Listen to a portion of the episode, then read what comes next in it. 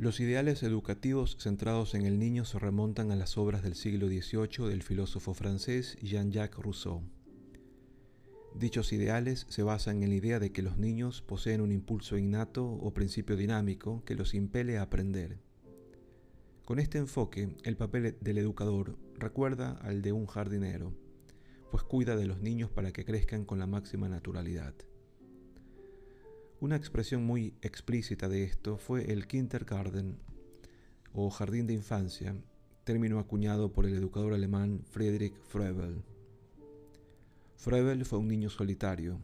Su madre falleció cuando él era muy pequeño y su padre, ministro luterano, andaba siempre ocupado con su trabajo. Ya de bien pequeño desarrolló un profundo amor por la naturaleza, quizá porque residía en una de las partes más bucólicas de Alemania, y creía, en última instancia, que la naturaleza expresaba la unidad y la interconexión entre todas las cosas. El joven Froebel decidió dedicar su vida a la educación infantil. Influido por el educador suizo Johann Pestalozzi, Froebel trató de facilitar a los niños las mejores condiciones en que poder jugar, cantar, explorar y aprender a través de distintas actividades. En 1837, Froebel y dos amigos suyos abrieron el Instituto del Juego y la Actividad en el estado alemán de Turingia. Froebel empezó a llamarlo Kindergarten en 1840. Para estimular a los niños, Froebel creó una serie de juguetes o regalos que simbolizaban su filosofía. Uno era una pelota que indicaba la unidad de la naturaleza y la perfectibilidad de la especie humana.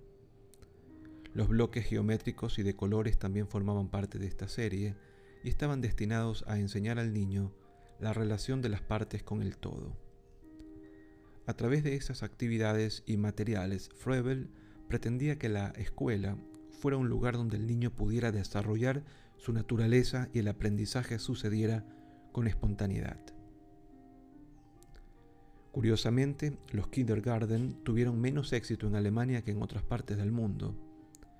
A finales del siglo XIX proliferaban jardines de infancia en numerosos países.